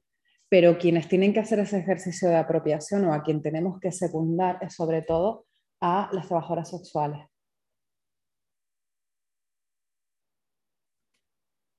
A ver, quería aportar este texto que me ha abocado la compañera que ha dado su testimonio. Ah, vale, es para la compañera, ¿no? De, de Sonia Sánchez. ¿Quién reconoce a la puta como suya? ¿Acaso la puta tiene un padre que diga esta es mi hija? ¿Acaso la puta tiene una madre que diga esta es mi hija? ¿Qué mujer dice esta puta es mi amiga? Hay un hermano que... Hay un hermano que no, que no hermana. Hay un hijo que diga Perdón, hay un hijo que diga, bueno, no sé si leerlo porque es un poco uh, redundante, porque ya lo están leyendo. Ah, no, pero aquí la, y luego se Ah, no lo pueden ver, vale, vale, entonces terminamos, ¿no? sí, hay una cultura del nombre como, como, perteneciente, como perteneciente a una comunidad que la nombre como parte suya. La respuesta es un único rotundo no. Todos existen expulsadas al mismo tiempo que la utilizan. De esa soledad total es de la que te estoy hablando. Oh, totalmente. Ya tenemos una hija que dice que su madre es puta sororidad radical. No, estoy, no soy muy fan del libro de Sonia Sánchez, precisamente por, por las formas, ¿no? O sea, Sonia Sánchez es una líder abolicionista y todo el respeto a su testimonio y yo creo que en la prostitución no hay un único testimonio monolítico representativo, sino que la diversidad es la norma y hay todo tipo de experiencias en ella pero desde luego las formas hacia el colectivo de trabajadoras sexuales, pues también mm, María Galindo ha cambiado bastante de, posición de ese libro ahora, ha habido todo un desplazamiento y ahora está, digamos, que en la, posición contraria, entonces también eso es importante a la hora de leer con voz crítica el libro, aunque hay partes de Ninguna mujer danza para puta que a mí también me parecen bastante rescatables. Era, eh, yo iniciaba mi TFM justo con un extracto de este libro. No sé si ustedes quieren decir algo. Sí, saludarme de lejos. Pues nada, si os parece lo dejamos aquí. Daros las gracias a todas, a todos, a, todos por haber asistido a esta sesión, a especial a Paula por haber compartido este rato con nosotras. Y venir desde Gran Canaria. Y ahí, ¿alguien quiere decir algo? Que está que, que nos quiere decir algo. Entonces, si quieres abrir el micro y comentarlo. ¿Se me ve? Vale. No sé si tengo mucha cobertura. Si me veréis. Vale. Lo primero, Paula, que muchísimas gracias. Me parece un currazo. Aparte en tu libro sale la vea, entonces ya es como con más ilusión y ganas de, de leerte. Y después de una de las cosas que quería comentar, como que me parece curioso, ¿no? Cuando empezamos en el, en, en el tema del trabajo, de la prostitución, que me parece que muchas hemos empezado como en una postura evolucionista, ¿no? Las que no somos trabajadoras sexuales o no la hemos ejercido. Y me acuerdo cuando empecé, que además fue con una charla de la Amelia Estiagnus, creo que es, que además fue como una referente del abolicionismo. Para mí sí que, ahora no lo sé, pero antes sí que era como la imagen ahí, Amelia, ¿no? Y fue como, wow, ¿no? Y entonces a partir de ahí como empecé, ya empiezas a investigar tal cual, te metes aparte con las colectivas, no sé cuántos, y es que te das cuenta de que al final es un discurso monopolizado, que no es negar su experiencia y su realidad, pero que dices, hostia, sí que hay, un, hay una negación de la otra realidad, ¿no? En plan, entonces cuando empiezas a escuchar a las, las compañeras que son putas trabajadoras sexuales, de, como nos explica tú, lo explicaste genial, toda esta modalidad dices, claro, si al final en mi posicionamiento, ¿no? Estoy invisibilizando una voz de un colectivo y estoy decidiendo lo que es correcto e incorrecto, me ha recordado este concepto que has dicho tú del control informal y creo que es lo que se ejerce muchas veces dentro del feminismo. En plan, al final tu ética y tu moralina te está diciendo que esta mujer o esta persona ¿no? puede hacer o no hacer un determinado trabajo X porque a ti te parezca bien o no. Y ese bien o no está construido por, pues eso, una estructura social o lo que quieras, pero también porque tú, por muy no sé, punky en algo que te quieras considerar, al final tu propia ética moralina también te está diciendo que eso no está bien. ¿no? Y entonces me parece muy interesante como que cuando lo has explicado me he sentido muy identificada como en esta trayectoria, ¿no? De mis compañeras son putas, son trabajadoras sexuales, estoy, ¿no? Pasas de un abolicionismo a un pro derechos y ese viaje también es muy bonito y al final equivocarse, porque para mí eso era una equivocación, estar en esa postura, ¿no? Y, poder reflexionar y darte cuenta de, hostia, desde dónde estoy ejerciendo el poder y el privilegio de decidir sobre el, el resto de cuerpos y vidas, ¿no? Me parece como brutal y, te quería dar muchas gracias. Y a la compañera que ha intervenido antes, que, le doy un abrazo enorme, la activista Georgina Orellano, que es una activista argentina, que es puta y es madre, y me parece muy guay. Yo una de las cosas que me gusta muchísimo de ella es sobre todo el por lo de la madre, de romper con el estigma de puta madre. Y la Georgina para mí lo, lo rompe brutal y le pega una hostia al sistema y a todo el mundo brutal. ¿Sabes? Como diciendo, soy puta y soy madre, porque una de las cosas que tampoco se dice es que yo si soy puta y, soy, y tengo una criatura, el Estado lo primero que va a hacer es me lo va a arrebatar. Y no hay un movimiento de cuando, no, ni de feminista ni de nada, no hay un movimiento de reacción de te están quitando una criatura porque ser puta te implica ser menos madre y en serio ahí no vamos a reaccionar tampoco, ¿no? Es como, Dios, no sé. Y nada, ya está, porque me, me estoy expresando tampoco muy bien y que muchas gracias y que un trabajo brutal y que te expresas súper guay. Que gracias por lo que haces. Muchas gracias.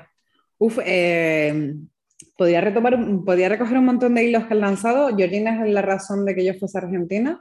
Eh, es una de las que salen en este libro. Desde luego, es, es brutal, sí, cuando a Santino le decían de pequeño, eh, tu madre es puta, y ella, él decía, no sabes, es la secretaria general de todas las putas. y lo decía desde ahí, muy, también conocer a ese muchacho fue, eh, fue muy rompedor para mí.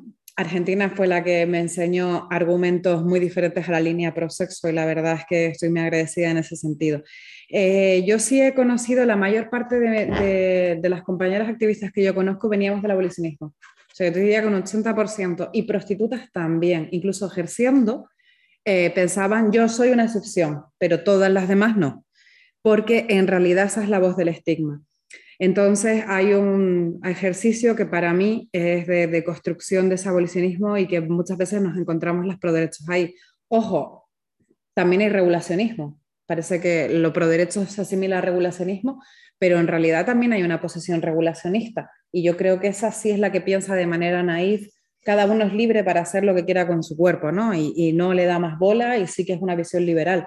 Pero es que la posición pro derechos más bien lo que pensamos es en este sistema nadie es libre de escoger su trabajo y tiene muy hay que tener muy poca conciencia de clase para no acompañar a las personas que están peleando en una situación de economía sumergida por tener herramientas con las que paliar la explotación. Más bien tiene que ver con eso, yo diría. Entonces sí, ese recorrido lo hacemos muchísimas. Yo me he encontrado que muchísimas hemos hecho todo ese viaje Mm, y, también con respecto a lo que comentabas hace un momento, para mí es un trabajo de, construir la moral, ¿no? O sea, creo que también es importante entender esa diferencia. La moral es lo que una sociedad nos dice que está bien o está mal, casi siempre viene de la religión. Es, las morales las conservan los códigos, los, libros de, religiosos, como es la Biblia, etcétera, etcétera. Y la ética es una reflexión autónoma sobre la moral, ¿no? Por ejemplo, para la mayor parte de las religiones el aborto es inmoral pero muchos códigos éticos van a explicarnos que no es contrario a la ética, por así decirlo. Entonces yo creo que es muy importante entender esa diferencia porque contra la moral vamos, que diría Nietzsche, y hacia la ética queremos construir, hacia una ética para mí alternativa a la kantiana, que tiene mucho que ver con el título del libro, de por qué se llama Crítica de la razón puta. Pero nada más. Bueno, espero que les guste, que se lo lean y que hagamos dinerito para las cajas de resistencia a las mujeres. Eh, Ana, ¿puedes acercarte un poco? Es que no te oyen y así... Y...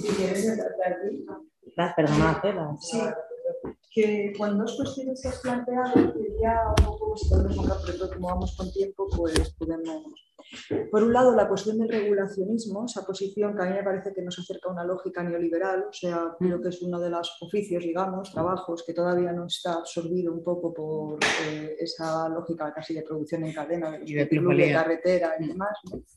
Eh, me gustaría pensar tu opinión. Y luego, otra cuestión que también me ha resultado muy sugerente de lo que has planteado es que la institución más, más peligrosa para la mujer es el matrimonio. Entonces, en ese punto que señalabas de que no apropiarnos alegremente del estigma, o sea, que no quiere decir que no se pueda utilizar y devolver de algún modo inteligente.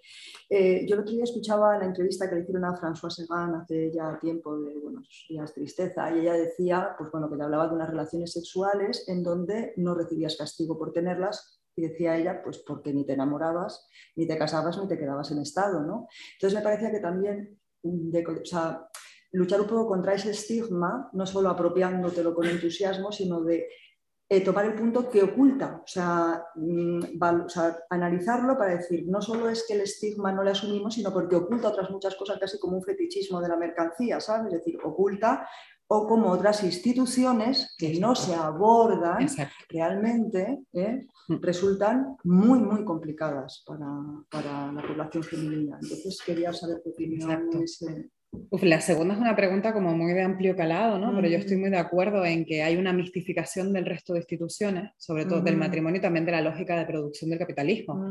Porque, claro, hace falta pensar que trabajos dignos donde no somos, donde no somos mercancías para poder llevar a la prostitución a sus términos, ¿no? Entonces ahí estoy muy de acuerdo.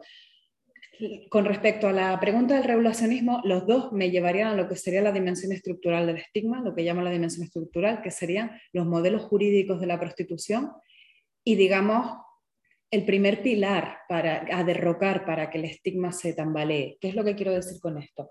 Vamos a ver, igual que, que nos pasa a, las personas LGTBI, primero tiene que haber un cambio estructural, un cambio normativo, para que haya progresivamente un mensaje para que ese cambio simbólico social se vaya produciendo, ¿no? Si hay un castigo desde las leyes y las normas y hay una persecución penal, pues es muy difícil que podamos ah, llevar a cabo una lucha contra el estigma social o contra el estigma cultural.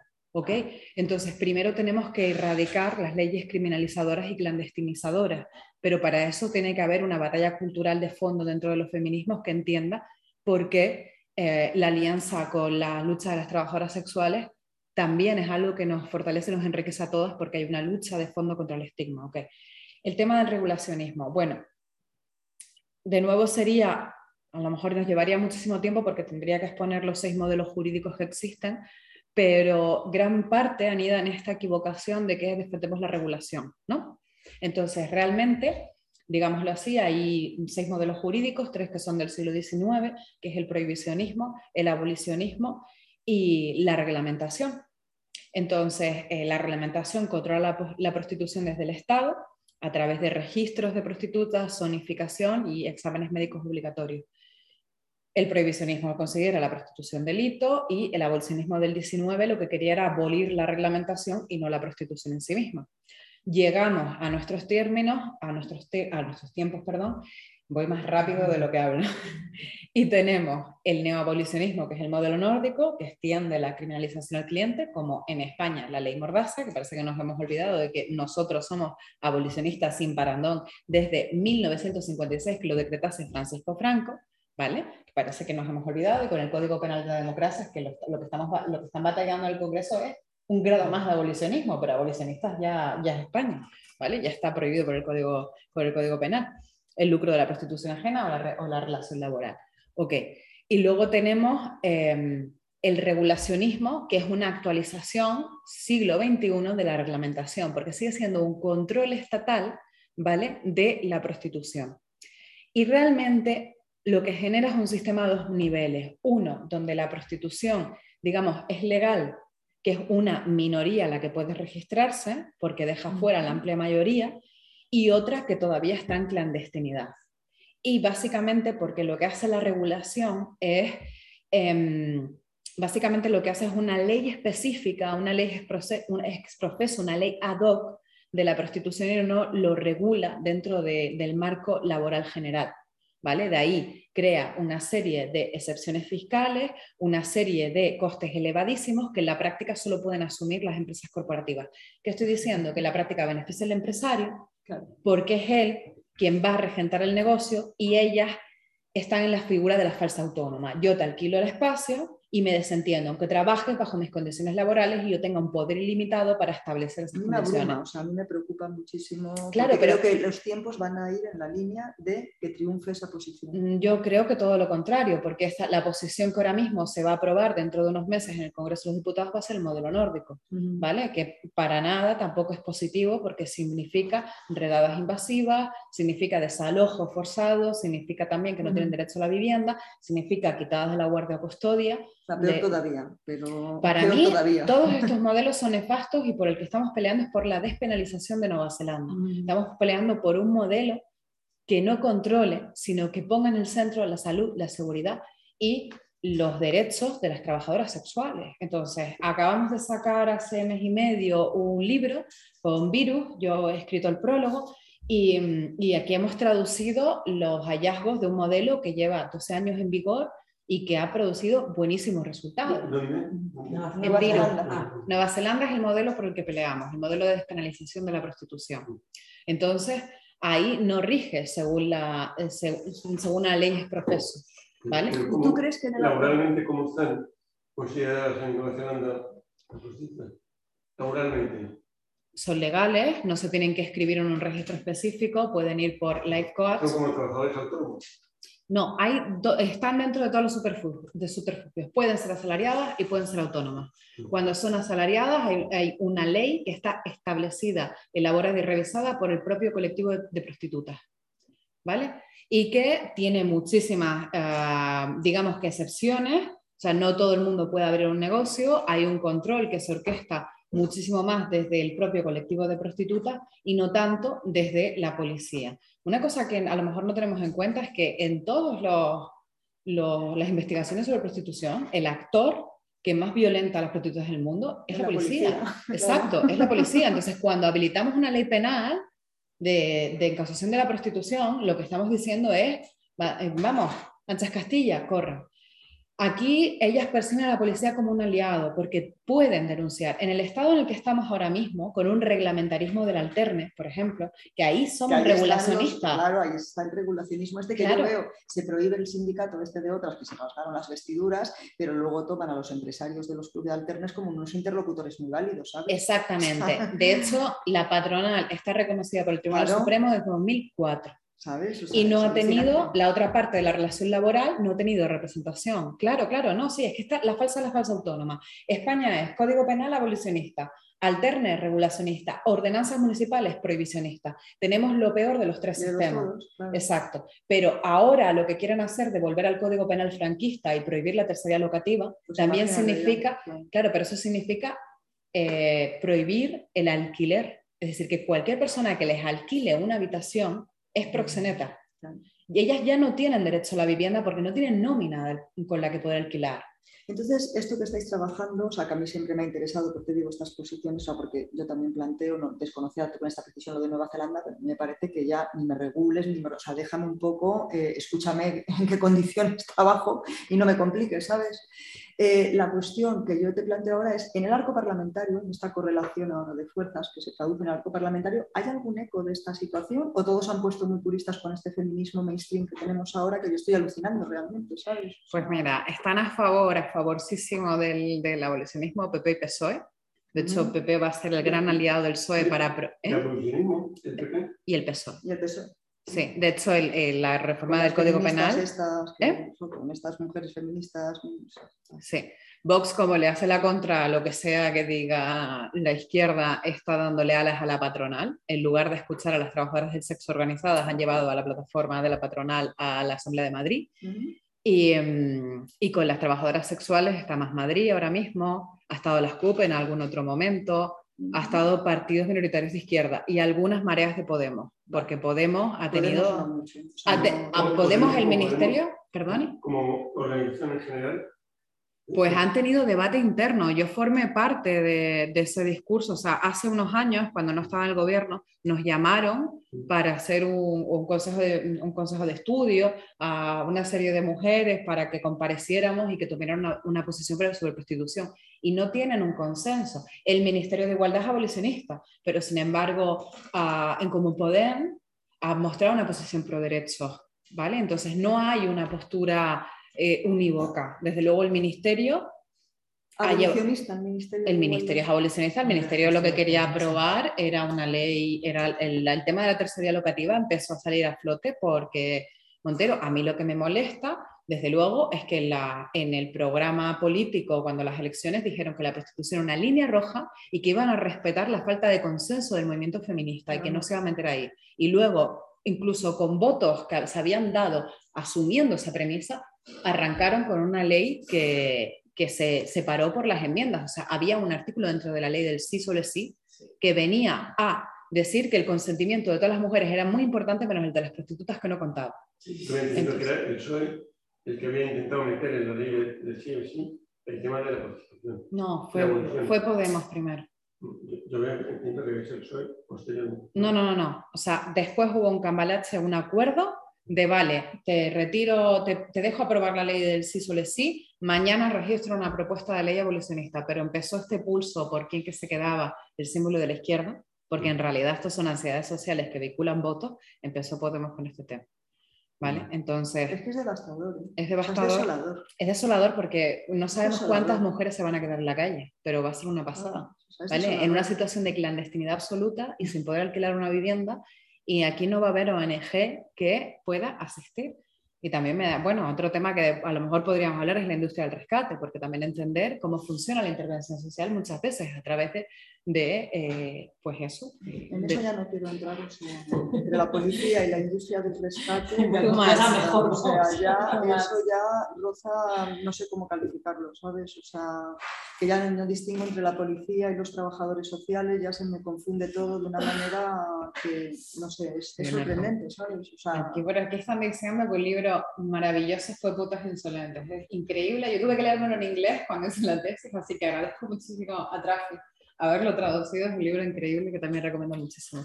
Pues nada, ánimo, yo, o sea, en lo que podamos, pero ya te digo que el panorama es eh, realmente... Sí, o es sea, muy duro. Entonces, el estigma es muy importante y los efectos que tiene subjetivos en las personas, pero aquí, lo que tú dices, no vamos a abordar el estigma hasta que no entremos Claro. en esta cuestión. ¿sabes? Bueno, yo esto les he contado en el capítulo de la semántica. Todo me eso de lo que hablamos o sea, es el capítulo de la, de la dimensión estructural. o Esa sea, fortaleza o sea, que tienen y esta- este calado y este, y este es donde se te juega que te dan, pero vamos, o sea, de Sí, sí, sí. Digo que precisamente ese es el recorrido del libro. Primero vamos a la dimensión estructural, a las leyes, al debate político, y cuando ya hemos eliminado todo eso, podemos hacer este. Claro, ya podemos hacer este viaje subjetivo personal, pero como era pues, sobre el estigma puta, pues me Sí, parece sí, más sí, interesante hablar de la semántica. Pero desde luego primero hay que hablar del debate político, porque si no, no entendemos de qué estamos hablando. Es que nunca imaginé que, que se podía estar ahora en este momento ya, ¿eh? O sea, es que es un retroceso... Dense cuenta que también ha tenido mucho que ver con el movimiento de institucionalización creciente del feminismo, Claro, el dar, la, el dar la espalda al feminismo autónomo y a todo lo que se ha ido gestando durante pues, todos estos años. El feminismo autónomo en España lleva años haciendo alianza con el movimiento, eh, con el movimiento transfeminista. Y ahora de repente encontramos esto del borrado de las mujeres y las luchas queer, cuando las bases nunca han tenido esos debates y ha estado muy lejos de lo que están En planteando. algunas ocasiones también, también me está dejando un poco, creo que cualquier teoría tiene sus limitaciones, vamos a ver, las teorías no tienen la verdad absoluta y se trabaja con ellas y nos permiten pensar y discutir, pero yo estoy viendo una línea también, de, por parte de una cierta izquierda, muy mayoritaria, de discutir en las cuestiones de determinados aspectos de la teoría queer como también neoliberales, o sea, eso es ver la paja en el ojo ajeno y no la diga en el prójimo, o sea, en el pro, o sea, Que vamos a propio, o sea, definir esto de neoliberal nivel- ya, por favor. ya entre, o sea, que dices, pero de verdad, o sea, esto ya- Es loco, te estoy muy de acuerdo porque quiero decirte, neoliberal, me parece que a veces se nos olvida cuando ponemos el foco en el individuo no en la estructura. Claro. Y eso es lo que hace cuando recurrimos a la causación penal en lugar de a formas de justicia social. Neoliberal es dejar que el mercado mismo regule el porvenir de la prostitución sin que el Estado aparezca como garante de derechos. Y desde luego, neoliberal es este ejercicio de poner en primera plana a policía, etc. El otro día leí un artículo buenísimo que precisamente lo que subrayaba era que no, no se están leyendo los debates trans y precisamente desde ahí, desde la negación a escucharles como interlocutores, pues se producen todas estas... Yo alucino porque también te digo, Sí, eh, se como, como gente, pero como gente que, persona que ha entendido a Butler, me alucina tantísima gente que sabe Hegel y sabe Butler. Bueno, es un chascarrillo personal. Ya, ya, pero que, que, da la medida de en qué plano nos estamos moviendo, ¿sabes? Sí. O sea, da la medida de en qué plano nos estamos moviendo. Yo creo que en el del, el del neoliberalismo progresista de que hablaba Nancy Fraser, y es que llega un momento en que esa izquierda, esa supuesta izquierda progresista está en los marcos del neoliberalismo. puritana. Sí, ¿eh? sí, sí, sí, sí, sí. Estamos en un proceso también que tiene mucho que ver con, con esa vuelta hacia lo moral eh, en lugar de hacia lo ético. Eh, Una cosa, ¿quieren añadir por aquí? Sí, sí, sí. este. Añada, añada, añada. Hola. Que una cosa que quería añadir por las intervenciones también que te están haciendo ahora, Paula, es el tema de. Para. Cuando tra- tratas el tema de abolicionismo, ¿no? Se trata el tema de abolicionismo, que aparte a mí una de las cosas que más me enfadó es justamente esta, es esto que yo creo que hacen en el discurso, que es comparar la trata, ¿no? Por tráfico sexual con el trabajo sexual y es ahí donde la peña se confunde. ¿No? A mí eso, eso me dio mucha, mucha rabia, porque, claro, eh, te posicionas abolicionista porque no te das cuenta de que esto está ligado. Y después otra cosa que me parece fundamental, y que creo que cuando hablas de regula- se habla de regulacionismo y la gente ¿no? dice estas cosas, es como, ¿cómo puede ser que en los discursos abolicionistas nunca se nombren las fronteras? Si tú quieres luchar por la trata, ¿cómo puede ser que si la causa principal del tráfico de cuerpos por explotación sexual es las fronteras, tú no, la- no tengas ni este elemento tan básico en tu discurso? ¿no? Y es como, sea, por, que tú tengas una posición concreta sobre un tema es, es, o sea, no es cuestionable, pero que tú manipules la información, ¿no? Y, y no hables con la información clara, tú puedes decir, mira, esto es lo que hay yo, y yo a partir de aquí me posiciono en esto. ¿no? Pero tú niegas, deniegas, ¿no? Y coges lo, lo que te va interesando. Y lo del libro de putas insolentes, por ejemplo, lo que decías del regulacionismo, que lo explican ellas de puta madre, es justamente esto, que si la peña, o sea, si yo le alquilo el, el piso a mi colega que es puta, ¿vale? Para que tenga un espacio, porque ellas se organizan así, pues entonces yo también puedo ir a prisión, ¿no? Porque yo estoy, yo soy una proxeneta, de repente te conviertes en, todo el mundo somos proxenetas, ¿no? Las colegas, si yo me quedo cuidando de sus criaturas, si tú lo haces, si la red que tienen ellas de apoyo, si tú quieres participar en esa red, tal, ¿no? Pero bueno, que la movida venía por esto, por lo de en tema de fronteras, ¿no? Que como que nunca se habla. Igual que lo de regular o tal, que dices, hostia, pero no te indigna que la persona que está en el Mercarroña currando, ¿sabes? No se pueda sindicar, ni se monta ningún revuelo, ni ninguna nada por las condiciones laborales en las que curramos todos los seres que formamos parte de este sistema, pero en cambio nos vemos con la potestad para estar cuestionando el tema del trabajo sexual continuamente sin tener ni idea o sin querer escuchar a aquellas personas que están viviendo en primera persona esa realidad. Y era eso. ¿no? También lo de las fronteras, que creo que es que nunca se tiene en cuenta lo de las fronteras, que, es que Sí. para mí es un básico. Y no sé, quería saber para ti si también lo es, que supongo que, que sí. Me río por la pasión, ¿vale? O sea, que me gusta. Eh, sí, por supuesto que sí. O sea, por supuesto que sí. No tenemos en cuenta que el mayor inductor de vulnerabilidad es la ley de extranjería, porque el 90% de las personas que ejercen en España son migrantes. Entonces, por supuesto que tenemos una ley de extranjería criminal que condena a tres años de irregularidad forzada y, em, y que lo que más necesitan precisamente las migrantes es contrato para regularizarse. Entonces, se produce todo tipo de desconexiones a este respecto. Em, vamos a ver, la trata, primero que diría es que es un temón. Yo me reservo mucho, igual que no me gusta la gente opinóloga, que sabe todo cuando no ha estudiado en profundidad un fenómeno, yo no he estudiado en profundidad la trata. Sí he tenido contacto con situación de trata porque como persona que, que ha estado en intervención social ha conocido algún caso y eso obviamente, pues por desgracia, pasas por ello. Tenemos que tener en cuenta que hay tres, tres conceptos diferentes. El tráfico de personas, la trata de personas y el trabajo. El que sea, porque digo, el que sea, porque la trata no solo es trata con fines de prostitución forzada, eso es una modalidad, pero hay trata, eh, hay trata en invernaderos, hay trata en el sector doméstico, hay trata con fines de matrimonio forzado, hay muchísimas formas de trata de personas. ¿Vale? Aunque solo hablemos de, trata con fines de prostitución forzada porque es funcional para el debate. Pero nosotros, el Consejo de Europa, nos ha denunciado sistemáticamente por carecer de una ley integral sobre trata que tenga en cuenta las otras modalidades que el CITCO sí que documenta, porque la policía sí que deja ver muy claro en sus informes que tenemos trata laboral que no se está tratando y que es trata que muchas veces alimenta nuestras neveras y que ha construido carreteras en España incluso. Entonces, la trata de personas se diferencia del tráfico, porque el tráfico es un delito contra el Estado. Y digamos que el migrante es ahí encausado porque ha traspasado ilegalmente las fronteras, vamos a decirlo así, y la trata es un delito contra la persona. Y por supuesto que todo trabajo, y más aquel ejercido en clandestinidad y bajo criminalización y por una ley de extranjería cruenta, es susceptible de acabar en una situación de trata. ¿Vale? Pero tenemos que hablar con rigor de estos términos porque también con la trata se hace muchísimo control de fronteras. Y lo que no tenemos en cuenta es que se privilegia en nuestro país la causación penal del delito, pidiendo a cambio de la denuncia eh, o sea, ellas, puede, ellas para, para que se les, digamos, se les conceda una serie de coberturas de derechos, tienen que dar a cambio una denuncia y tienen que tener información para desarticular la red. O sea, es una contraprestación bestial que los derechos sean a cambio de una denuncia. Esto es brutal, ¿vale? Entonces, a ver, que no me quiero ir del tema. La cuestión es que en lugar de poner en el centro los derechos humanos de las víctimas de trata, lo que se pone en el centro es el control de fronteras y la causación penal del delito. Y eso también es profundamente neoliberal en nuestro tratamiento de la trata de personas. Y luego está el tema de la estrategia estadística que siempre decimos. No, sé si las personas aquí presentes lo saben, pero por si acaso no me cansaré de decirlo. No existe ningún estudio que arroje la cifra de que el 80 al 90% de la prostitución es trata.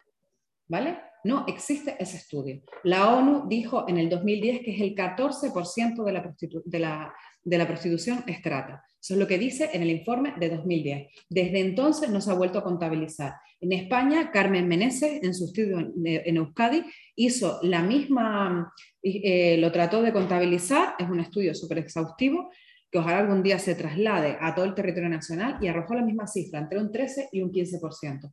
Yo también diría, por mi propia experiencia, ronda esos porcentajes. Lo que no tenemos en cuenta es cómo funciona la industria del rescate y que cada perfil que se documenta, y yo atiendo a la población como yo la defino, y si yo quiero, todo el mundo es víctima de explotación sexual, esos perfiles también son perfiles que me dan a mí las subvenciones. Entonces tenemos que entender cómo funciona, porque muchas veces los servicios sociales, las ONG, lo que hacen es funcionar, dan, darle las migajas a las personas de los derechos sociales que se les han arrebatado. Entonces, bueno, esto ya, yo también me enfado y me apasiono con estas cuestiones. El libro no habla de trata porque me parece que por respeto yo no puedo entrar a valorar una cuestión en la que yo no he hecho una investigación de fondo, pero hay gente excelente que se debería eh, leer muchísimo más, como es Elena Maleno, que también es un, un claro ejemplo de cómo funciona la policía española en toda esta cuestión. Y también recomiendo mucho la campaña Mujeres con Derechos, eh, y desde luego la coalición global contra la trata de personas, que es el sector pro derechos y lucha contra la trata de personas. Y espero que haya contestado apasionadamente esta cuestión. Pues nada, ahora ya sí. Ahora ya sí, ¿no? Tenemos el tiempo. Muchas gracias. Nos el próximo miércoles con la, con la sesión de Fansan y hablar de otros temas Así que, nada, muchas gracias. muchas gracias. Adiós.